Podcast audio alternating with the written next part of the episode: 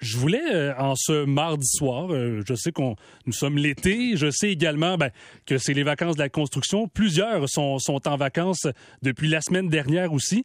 Et j'avais envie de jaser, oui, de sport, mais jaser aussi de nos, nos souvenirs de films sportifs, de nos séries sportives également qui nous ont marqués dans les dernières années, oui, mais également dans les dernières décennies. Et qui de mieux que Sylvain Ménard. Sylvain Ménard qui, est avec nous en studio. Le grand Manitou. Salut Sylvain. Ben voyons donc, bonsoir, bonsoir. Merci beaucoup d'avoir accepté l'invitation. Pendant mes vacances. Ben, pendant tes vacances, à toi aussi. Oui, c'est ça, je commence mes vacances. C'est, euh, on est mardi, donc c'est mon deuxième soir de vacances. Ben, Qu'est-ce que je fais? Je viens à radio. Ben, pour, pour jaser, oui de, ben oui, de, sport, mais je sais que tu es euh, un, grand amateur de, de, films aussi et de films qui touchent les sports notamment. Ben, c'est parce que des films qui touchent le sport, pour moi, c'est l'essence. L'essence même du cinéma, il y a toujours une histoire, il y a de l'adversité là-dedans. On peut s'identifier au personnage, même si on va s'entendre, on va s'entendre pour dire que je suis pas vraiment découpé comme un boxeur, mais je regarde des films de boxe, par exemple, puis il y a toute l'énergie qui vient de là. Tu sais, quand on écoutait Rocky, hein, Ouais. Les premières notes. Les premières notes, t'entends ça, tu dis, OK, il va se passer de quoi? Tu sais, avec les, avec les cuivres qui pompent, là, là ça part.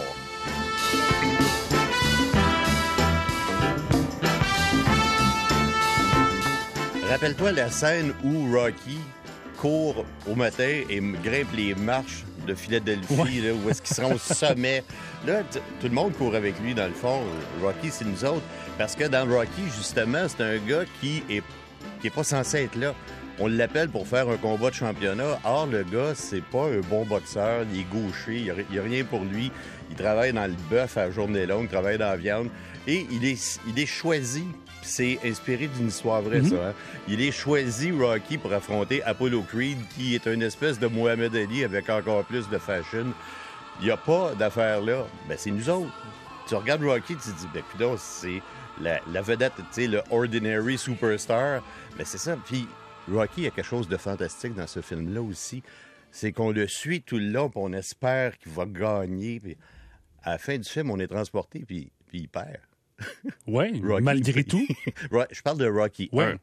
Parce que là, il y en a eu cinq, je pense, ou six. Je sais qu'il y a aussi eu une dernière version aussi de Rocky, qui Balboa, oui, c'est ça. Mais, je trouve ça le fun, Sylvain, que tu parles de, ce film-là, de la, série de films Rocky, parce que non seulement ça a touché euh, la génération qui a, eu, la chance de le voir dans les années, dans, dans, les mi-années 70, mais c'est quand même aussi une série de films qui a eu la chance de se transposer à travers les époques. C'est ça. Sauf que moi, je m'attarde au premier parce que les autres sont pas nécessairement du même calibre. Mais même la production du premier Rocky a quelque chose de, de pas normal. C'est-à-dire que Stallone, Sylvester Stallone, personne ne connaissait. C'était son histoire. C'est lui qui avait écrit ça mais il refusait de céder les droits de son film s'il n'avait pas le rôle principal, parce que les, ceux, les studios qui voulaient acheter le film voyaient John Travolta dans ce, dans, ce rôle-là, tout ça. Ah, les acteurs populaires, surtout dans, ben ces années-là. Oui, mais le cinéma, c'est ça.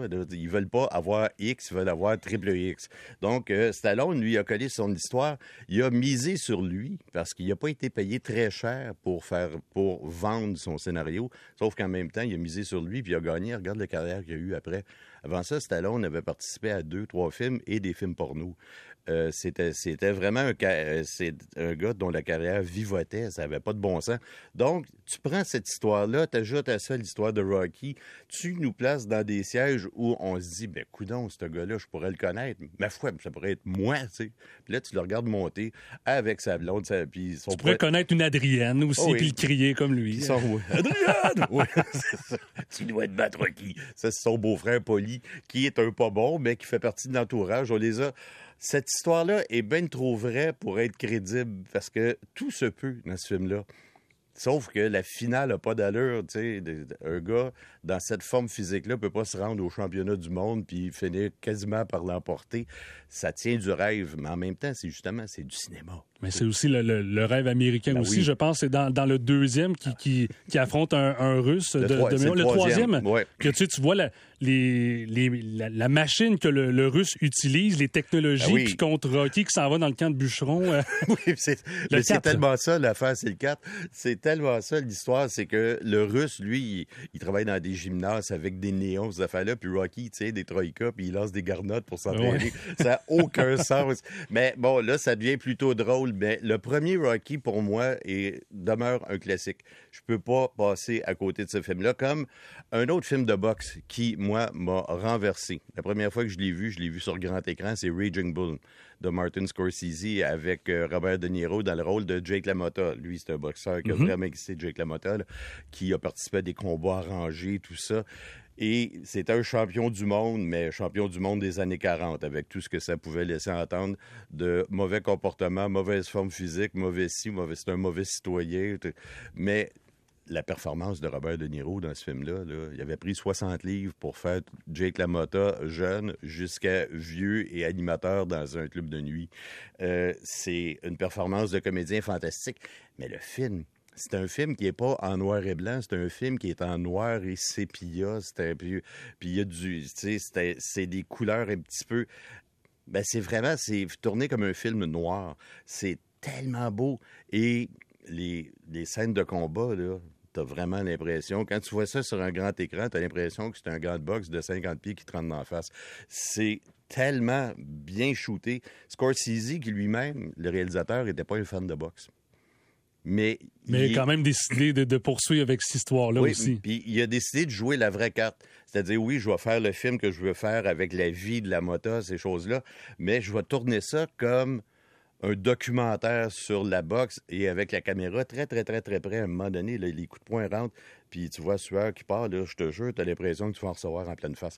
C'est tel... Puis c'est qu'il y a une histoire là-dedans.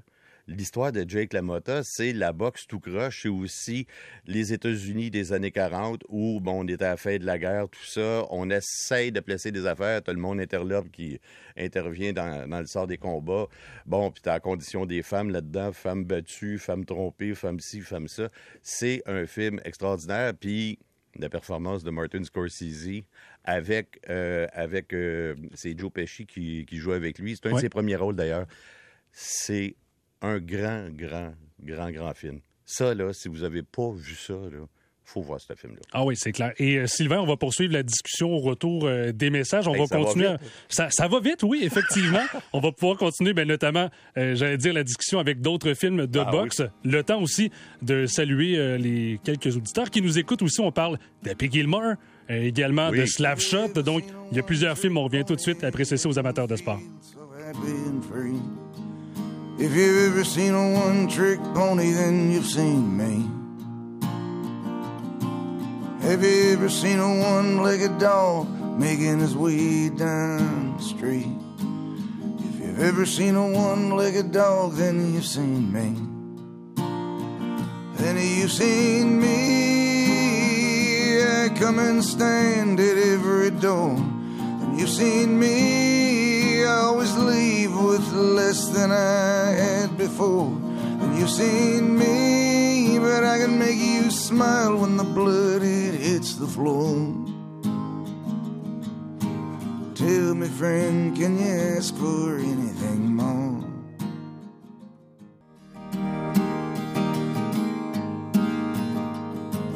Have you ever seen a one trick pony and feel so happy and free?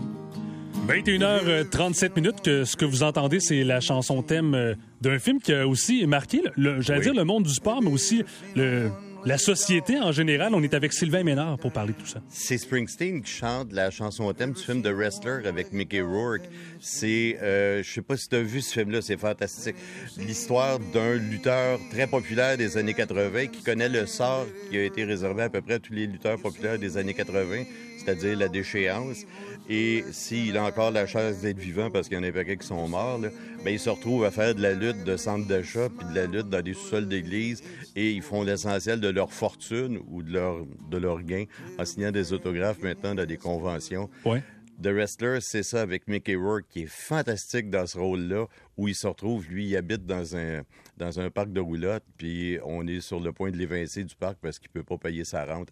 C'est tellement un beau film. C'est un beau film, mais très, qui peut être très laid. Tu sais, l'histoire, il y a un documentaire qui est sorti à un moment donné sur Jake the Snake Robert, grande OK. vedette des Ouais. années 80, puis ça ressemble beaucoup au film de Wrestler, sa réalité. C'est-à-dire que le gars, il a déjà été quelqu'un, mais tu vois tout dans ce film-là. hein. Les, dessous de la lutte, les, dessous les moins beaux, les, les piqûres de stéroïdes, ces affaires-là. Juste pour pouvoir se lancer sur une table, le gars, il est obligé d'y penser deux fois maintenant parce que ça, il a mal. Oui, oui, ben c'est ça. Mais j'allais dire, surtout pour dans, dans ce monde-là, Oui. le, le voir des fois comment ça se passe, pour vrai, c'est pas, euh, j'allais dire, c'est pas propre, propre. C'est pas propre, mais pas du tout, du tout, du tout. Puis lui, où il est- au niveau où il est rendu, c'est pas propre et ça va rester sale. Il y aura pas, il y aura jamais les projecteurs de télé sur lui. C'est fini ce temps-là. Le film de Wrestler avec Mickey Rourke et Marissa Tomei qui joue son- sa blonde, il va aux danseuses souvent pour se changer les idées, puis elle, ben, c'est comme devenu son amie. Ah, c'est un film qui est très laid, mais c'est un film qui est très beau aussi. Dans le sens où c'est du cinéma vérité, pas à peu près. Et euh, aussi, si on poursuit dans les films de boxe, écoute, on, on en jasait justement pendant la pause.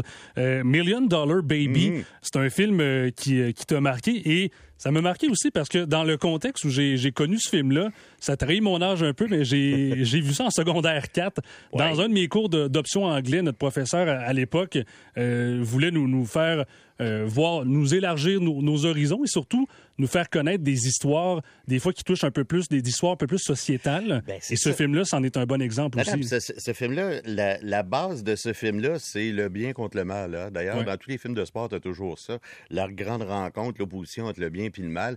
Et Hilary Swank, là-dedans, qui fait la boxeuse, j'imagine qu'on dit comme ça, euh, qui atteint des, un, gros, un, un bon niveau avec Clint Eastwood, Ouais. qui est son entraîneur. Je sais pas comment ils ont pu vous présenter ça dans un cours d'anglais, par exemple, parce que Clint Eastwood, on comprend. Écoute, on, comprend on pas grand-chose disons qu'il y avait les sous-titres qui aidaient pas mal à cette époque-là. c'est ça. Mais elle, ben, je veux pas donner le punch du film parce qu'il y a des gens qui peuvent le regarder, mais elle aussi, on l'accompagne dans sa quête de victoire jusqu'au moment où, à la fin, arrive le punch, puis je vendrai pas le punch pour ceux et celles qui l'ont pas vu. Mais c'est un film, encore là, c'est pas une winner, elle. Elle n'est pas censée gagner. Ben, c'est ça, c'est. là, mais le, le film de boxe, c'est ça. Le film de boxe, on les voit venir, on les voit venir. On vient fou, on espère qu'ils vont gagner. C'est clair qu'ils vont gagner, on le sait, c'est ça la fin du film, la plupart du temps. Tu sais, il y avait le film Cinderella Man Ouais. avec Russell Crowe. Tout le monde est devant son appareil de radio, puis il écoute le combat, puis là, on espère qu'il va gagner. C'est sûr qu'il va gagner. C'est un film de boxe. Mais ça fait beaucoup. euh, on ça- embarque pareil. Ça fait beaucoup réagir à la messagerie texte au 98985. Il y a plusieurs personnes qui ont déjà commencé à l'avance parce que je vous rappelle, vous avez compris que ça sera aussi notre sujet oui. ce soir de tribune téléphonique. Des, des gens qui, euh, qui nous parlent, les auditeurs qui nous parlent bien sûr de, de Rocky, d'Happy Gilmore, les Boys aussi, ça revient, les remplaçants avec Keanu Reeves. Euh, également, je- j'essaie de voir vite vite, vous êtes beaucoup à nous écrire.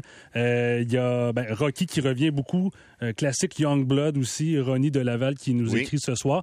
Et il y a aussi Slapshot qui, qui revient beaucoup dans les films cultes, euh, j'allais dire les films cultes de sport, mais surtout avec euh, la, la, la, la- la, la traduction faite avec du, du français. Mhm. traduction canadien. québécoise, Ouais, oui. québécoise. Et on va écouter euh, justement un, un, un mélange, un, j'allais dire un montage des meilleurs moments de, de Slapshot. On vous a préparé ça avant cette émission, puis on revient tout de suite après Ouais, ça. ça va être bon. ça. Tu veux Brophy? Ouais. Il est pacté à mort. Pas de farce. Ah, je te jure. Puis si jamais il se fait planter dans le ventre, il va pisser dans son jackstrap. Moi un coke ou ben un orangeade, tout sauf de l'hostie de roue de bille. Fuck, m'a perdre ma blouse. Pas ta blouse, ta chemise. Volontiers. Hey, Drouin, change de canal. Change l'hostie de canal. Il y a fait du monde ici de soir, ça fait que je veux une victoire, OK, boys? Les bien me dire ce que vous faites là? Ben, on se met du foil. Ça protège les mains. Ouais, t'en veux-tu? Ned, c'est quoi changer en anglais? me right fucking now. Euh, train me right fucking now. Mais Dave était là. Dave, c'est une terreur. Ouais, ouais. Dave, c'est un tueur. Dave, il est magané. Joe, euh, qui c'est que c'est les Chiefs? À qui sont les chiefs? À qui sont les Qui chiefs? sont les Chiefs? Qui sont les Chiefs? Je le sais pas. Vous avez l'œil tweet, moi, hein? La plus petite affaire, puis je vous sors de la game. Je veux du jeu propre, je veux pas de trop, puis je vous suspends tweet, moi. Écoutez l'hymne national! Quand même un, un film Ah. de 1977 et aussi qui a marqué les générations parce que Sylvain Ménage, c'est un des films que je vois le, le plus quand je m'en vais dans des, Oui. dans des magasins euh, à grande surface. On voit encore des DVD de Slapshot Ah oui, le chandail des Chiefs. avec le chandail des Mais Chiefs Ce qui est aussi. drôle, là, c'est qu'on écoute l'audio, on voit pas l'image, puis j'entends la voix de Benoît Marleau, Oui, puis Mario c'est Liret. vrai. Là, tu te dis, il n'y a pas moins hockey que Benoît Marleau, on s'entend là-dessus. Puis euh, Mario Liret, je pense pas qu'il était reconnu pour ses prouesses sportives. J'ai essayé, Mais- j'ai essayé quand même de mettre des, des bouts relativement Oui. passables à la radio parce que, bon, il y a eu quelques sacs, on s'entend que c'est un, c'est un film, disons, Mais, qui. euh, mais même Paul Newman qui embarque dans une aventure comme ça, Paul Ah, c'est Newman, c'était une grosse vedette. ouais. Et c'est pas un film, c'est pas une grosse production. Mais il y avait quelque chose dans ce film-là aussi. C'est un portrait assez juste. Hein? OK, bon, il y a du crémage, mais c'est un portrait assez juste de ce que c'était ces ligues-là, la East Coast dans les années 70, où vraiment, là, euh, il y a des joueurs qui fonctionnaient à coups de poppers là-dedans et ça pouvait être très dangereux. C'est ça. Puis avec les trois frères qui arrivent, les trois frères à Barnick euh, qui veulent tous les, qui sont là pour se battre puis qui se mettent du papier d'aluminium, ces jointures. Mais c'est fou, pareil. C'est un de- cirque. que, oui, même si la ville de, de Charleston, c'est une ville fictive, Ouais. ça représente aussi quand même dans la vraie vie euh, l'histoire de cette formation-là qui, a- Ah oui. qui a existé aussi avec, ben, j'allais dire, les, les frères Henson à proprement dit, euh, ils n'avaient pas les, les- les mêmes noms dans la vraie vie, mais de voir l'histoire il y aussi. avait, il y avait deux Hanson puis un Carlson ou Ouais, deux Carlson, exact, Hanson. exact. Ouais, c'est ça, qui ont joué dans des niveaux majeurs quand même. Puis qu'on voit aussi dans des, euh, dans des euh, euh, j'allais dire, les, les- les- les fameux salons de, de cartes Ouais. de hockey aussi. Euh, même en 2022, on les voit dans des conventums, sont encore là. Le gardien de but, Denis Lemieux, aussi, lui aussi. C'est un des Québécois qui est encore super populaire. Mais il était venu faire du casting ici au Québec parce qu'on avait des, des comédiens qui étaient capables de patiner, qui étaient capables de jouer au hockey. C'est comme ça qu'Yvan Ponton s'est ramassé dans ce film-là. Euh, Denis, le gardien. Mais tu avais aussi des anciens joueurs, exemple du euh, Junior de Montréal là-dedans, Jean Tétrault qui, fait, qui était dans ce film-là. Il y a même Bruce Boudreau qui joue dans ce film-là. C'est vrai, il joue. Mais pour- euh, il joue pour une autre joue- équipe, là. c'est ça, j'allais dire. Il Ah joue oui. pour une équipe adverse, mais c'est vrai. Mais euh, cherchez pas le petit gros dans le film, il était pas gros dans le temps. je, veux, je veux aussi que tu nous parles. Il y a des films euh, qui ont marqué euh, notamment le sport, surtout au baseball. là. Ah, le baseball. Est-ce qu'on peut se mettre dans l'ambiance un petit peu? Parce que moi, là, quand on me parle de baseball, là, il y a toujours. Moi, j'ai connu les expos au Parc Jarry. Sais, Puis quand je me mets dans cette ambiance-là, là, au Parc Jarry, avec l'orgue qui sortait dans le coin, le gigueux dans les, dans les marches, le vendeur de popcorn, le baseball, c'est un gros, gros, gros véhicule d'image. Mais aussi ça. de nostalgie aussi, Oui, quand, on y pense. C'est ce que j'aime avec le baseball. Tout ce que ça nous amène comme image, Mhm. justement. Geoffroy, tu penses-tu? Ah, ça, ça. L'orgue de Fernand Lapierre. Ça, c'était la chanson Les Expos sont là. Il y a eu une version chantée, c'était Marc Gélina qui faisait, mais ça, c'est la chanson telle qu'on l'entendait au Parc Jarry. Un petit peu fête foraine, bon. Et puis, c'est un folklore, le baseball. Il y a des choses, c'est totalement folklorique. Le baseball, c'est le sport le plus humain. Hein? Où est-ce que t'es- tu cours, là? Tu cours pour quoi? Pour arriver sauf au marbre. On appelle ça le home. Arriver sauf à la maison. Il y a quelque chose d'extraordinaire là-dedans. Tu peux voler des buts. Tu... En tout cas, il y a... Pour moi, le baseball, c'est quelque chose de très riche. Il y a un grand, grand film qui date de 1957 qui s'appelle Fear Strikes Out. Je sais pas si tu as déjà vu ça. Non, j'ai pas vu Ça, ça. là, OK. Ça, je vais, je vais te donner un ordre. faut que tu vois ce film-là. Mais c'est- Pourquoi? ça, c'est sur ma liste. Oh oui, non, non, mais pas de face. C'est l'histoire, une histoire vraie. C'est l'histoire de Jimmy Pearsall, qui était un, un excellent joueur des Red Sox de Boston dans les années 50, qui, à un moment donné, a pété les plombs, mais joyeusement. À cause de quoi? Euh, euh, de- des encouragements de son père qui sont devenus, c'est là que ça devient un film d'actualité, en quelque part, les encouragements de son père qui sont devenus des fixations, qui sont devenus carrément de l'abus psychologique. Et lui, quand il a atteint les sommets des ligues majeures, ben, c'est là qu'il est sur le point de craquer. Et c'est joué par Anthony Perkins. Un film fantastique, un film en noir et blanc où tu vois vraiment à quel point un athlète peut être étranglé, mais littéralement étranglé par la pression. Jimmy Purcell, sa carrière, après ça, a été a déraillé un petit peu et bon, ils ont trouvé une médication correcte pour lui. Ce gars-là était du genre euh, à frapper un coup de circuit puis à courir les buts de reculons. Puis bon, tu sais, c'était- on appelait Ouais. ça un excentrique. Aujourd'hui, on sait que c'est quelqu'un qui avait des gros problèmes, mais il est devenu un commentateur à la radio tout à fait respecté et respectable. Il a eu une longue carrière après ça dans les médias, Jimmy Purcell, mais le film Fear Strikes Out de 1957, pour moi, c'est un des plus grand film du sport, mais c'est un drame. Contrairement à plusieurs films sportifs qui sont souvent des comédies, ça, c'est un drame, mais pas à peu près. Puis parlant de, de films de baseball aussi, je vois au 98 985 on parle bien sûr de, de Moneyball Mhm. avec euh, avec les, les j'allais dire le- l'acteur que Brad Pitt, c'est ça, j'avais j'avais un blanc mais lui aussi c'est ça, c'est un Puis bon ça, film. ça aussi, c'est une leçon, cette affaire-là. C'est Ouais. sur les, les statistiques avancées. C'est sur le changement de garde au baseball.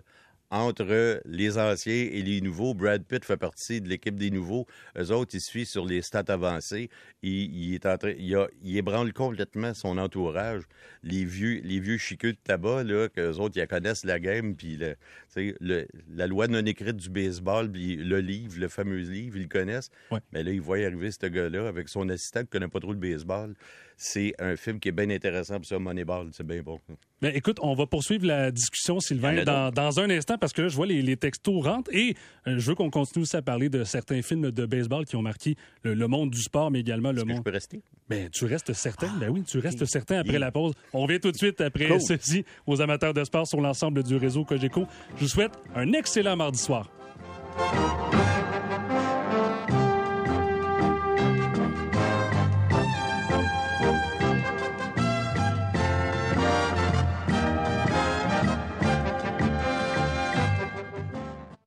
21h52, on poursuit la discussion sur euh, les films de sport, les séries sportives aussi. C'est l'été, on se fait plaisir aussi en, en se remémorant de, de bons souvenirs. Vous êtes nombreux à texter ce soir euh, via la messagerie texte. Euh, notamment, ben, on me parle de Field of Dream aussi, Oui. un film de baseball. Également le film de Jackie Robinson. Euh, également, j'essaie de, de voir vite vite, ça, ça rentre beaucoup. Slapshot, ça revient, on en parlait un peu plus tôt. Euh, également, Maurice Richard, euh, qui a été un film marquant au Québec. On est avec Sylvain Ménard, justement, pour, pour en parler. T'as as une anecdote par rapport à ce film-là, Sylvain? Le film Maurice Richard, moi, j'avais assisté au visionnement de presse, parce qu'on fait ça, des visionnements de presse le matin, puis les journalistes, pour Ouais. préparer les critiques pour le lendemain ou pour la fin de semaine de- des journaux. Et le visionnement de presse pour le film Maurice Richard était rempli. D'habitude, dans un visionnement de presse, tu 15-20 personnes maximum. Là, la salle était pleine. Euh, tu te dis, OK, on n'aime pas le hockey au Québec. Donc, à un moment donné, il y a une scène dans le film où Maurice se fait écœurer par, euh, je pense, que c'est Bill Josda de, de New York, joué par Sean Avery, le vrai, et la vraie façade Le, le casting était pas pire, hein? Avec Oui, Sean mais- Avery qu'on haït déjà à la base. euh, il y avait un paquet de, de vrais joueurs de- Ah dans ce film-là. Yann Laperrière, euh, c'est qui qui. t'a- T'avais Mathieu Darnaud qui jouait Stéphane Quintal, Vincent Le Cavalier, en tout cas. Mais donc, la scène du combat où Maurice Richard se fait vraiment, mais vraiment achaler, puis darder, puis ça n'a pas de bon sens. Puis à un moment donné, Maurice se tanne et il réplique et il lui fout un formidable coup de poing en pleine face. Et à ce moment-là, dans un visionnement de presse avec Francine Grimaldi, puis tout le monde, là, une ovation dans la salle. Les journalistes tu sais, qui regardent le cinéma quasiment avec un foulard autour du cou en regardant Normalement, le c'est un peu plus neutre. Oui, euh, Un peu plus neutre. Oui, oui, c'est même un, peu plus plate. Qui voit Maurice qui sent une volée à l'autre. Yeah! Ça avait crié dans la salle. J'ai jamais oublié ça. Une réaction aussi viscérale. Ah oui, Maurice, donne-y. Ben, mais ce film-là était bon. Roy Dupuis était fantastique dans ce film-là. Il avait l'air de Maurice Richard aussi. Tout, il jouait tout en intériorité. Il y avait Julie Le Breton qui jouait sa femme. Son coach, c'était McCarthy qui jouait ça. C'est lui qui faisait des curvines. C'était un grand film. C'était surtout un bon scénario. C'est Ken Scott qui avait écrit ça. Il avait même enlevé des bouts de l'histoire de Maurice Richard qui étaient encore trop gros selon lui pour être vrai, alors que c'était des vraies affaires. Donc, euh, ah non, c'est un, ça c'est un grand film. C'est le j'avoue, film de sport qui a été fait ici. Je, re- je regarde justement les, les- les acteurs, tu en parlais. Bon, Sean Avery, oui, ancien joueur de la Ligue nationale, mais je regardais aussi Pascal Dupuis, Vincent Le Cavalier, Yann Laperrière, tu l'as nommé. Mike Ma- Ritchie. Oui, Mark Ritchie aussi qui, qui était là. Euh, Stéphane Quintal, c'est vrai, euh, aussi qui a, qui a participé à, à ce film-là.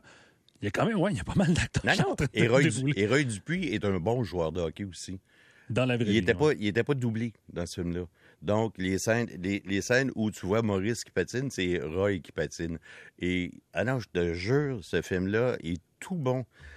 C'est un film sans aucune faiblesse. La seule faiblesse qu'il y a, ce film-là, c'est qu'on en aurait voulu plus. Ça arrête en 1955. C'est vrai. On aurait peut-être voulu voir les dernières années de Maurice, mais c'est ça, c'est un autre film parce que les dernières années de Maurice n'étaient pas aussi étincelantes. Il a été blessé souvent, puis tout ça, il a pris bien du poids. Mais alors, ce film-là, pour moi, demeure une référence. Et à chaque fois qu'il passe à la télé, je m'enfarge les pieds dedans, puis je le, je le regarde jusqu'à la fin. Oui, ben c'est vrai. On dirait, même si on l'a vu des fois, Oh, une fois, deux fois, trois fois, on dirait qu'on se fait toujours plaisir. euh, Comme- C'est comme, le gâteau, hein, on a le droit d'en prendre. Hey, vous êtes euh, nombreux. euh, Quelqu'un aussi, Dave, qui marque euh, Draft Day, c'est vrai. Euh, autre film là, qui a marqué le, le monde du sport. Euh, je crois en français, c'est ça. Je pense c'était Jour de repêchage. Le repêchage directement, c'est ça, un film de, de- de football. Euh, J'essaie de regarder vite, vite. Field of Dream aussi, le, Mm-hmm. le film de baseball aussi. Donc, ça va être notre question de, de ce soir. Sylvain, si tu veux, tu peux rester un peu avec nous. Prochain Ah oui. segment. Ben oui, une Parfait. tribune téléphonique. Une tribune J'aime téléphonique. ça. Parfait. Je vous rappelle le numéro de Montréal, 514-790-9850. De partout au Québec, 1-866-790-9850. Quel est votre film marquant dans le monde du sport? On revient tout de suite après ceci.